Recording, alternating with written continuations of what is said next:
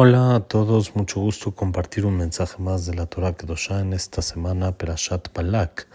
Todos conocemos bien la historia de Bilam y Balak que querían maldecir al pueblo de Israel, pero hoy vamos a aprender una perspectiva nueva del libro Birkat Pérez del Stapler que estamos estudiando sobre esto. En la Perashá de la semana, nosotros conocemos la historia que Balak iba montado en su burro, en su mula, en el camino, y de repente, después de que le pegó, salió una voz, lo cual lo reprochó y le dijo y le reclamó cosas que Balak hacía. La mula misma abrió la boca y le reprochó.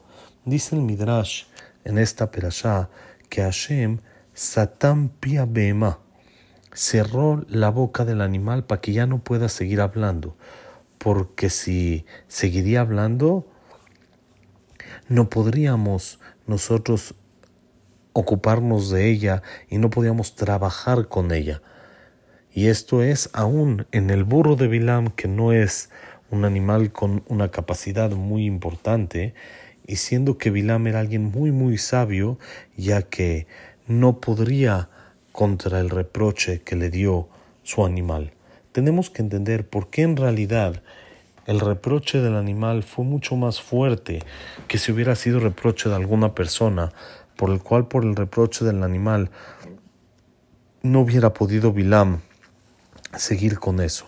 Entonces dice muy bonito el Birkat Pérez, ya que el animal, si hablaría, hablaría únicamente verdad, como es, ya que no tiene capacidad para poder mentir, para esconder algo, como un niño chiquito que normalmente, sin comparar, no miente. ¿Por qué? Porque no tiene la capacidad de buscar una mentira, sino únicamente describe y únicamente habla la verdad.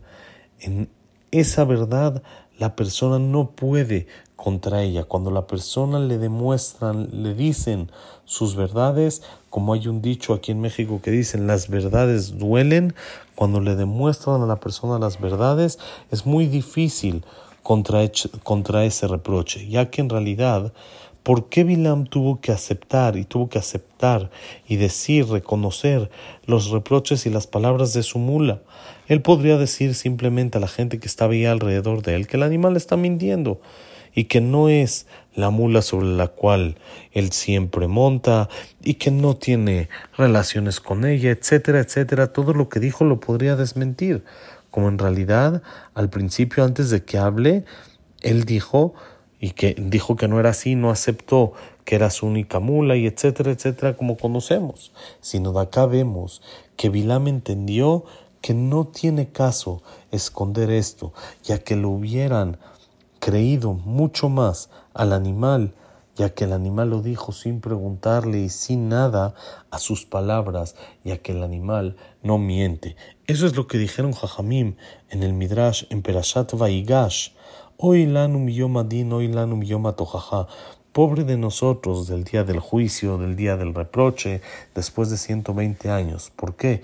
Dice el Midrash, si Bilam, que era el más inteligente de todos los seres humanos de esa época, de los Goim, no pudo contra el reproche de su burro, cuánto y más nosotros no podríamos contra un reproche después de 120 años. ¿Por qué? Como dijimos, cuando el burro, cuando el atón, la mula habló, se notaba a leguas la verdad. Cuando después de 120 años Hashem nos reproche y nos vaya a decir a cada uno lo que hizo, como dice el Pasuk en el libro de Teilim en el capítulo 50, Pasuk 21, te voy a reprochar y te voy a demostrar delante de tú y tus verdades cuanto más y más que la persona se va a avergonzar. ¿Por qué?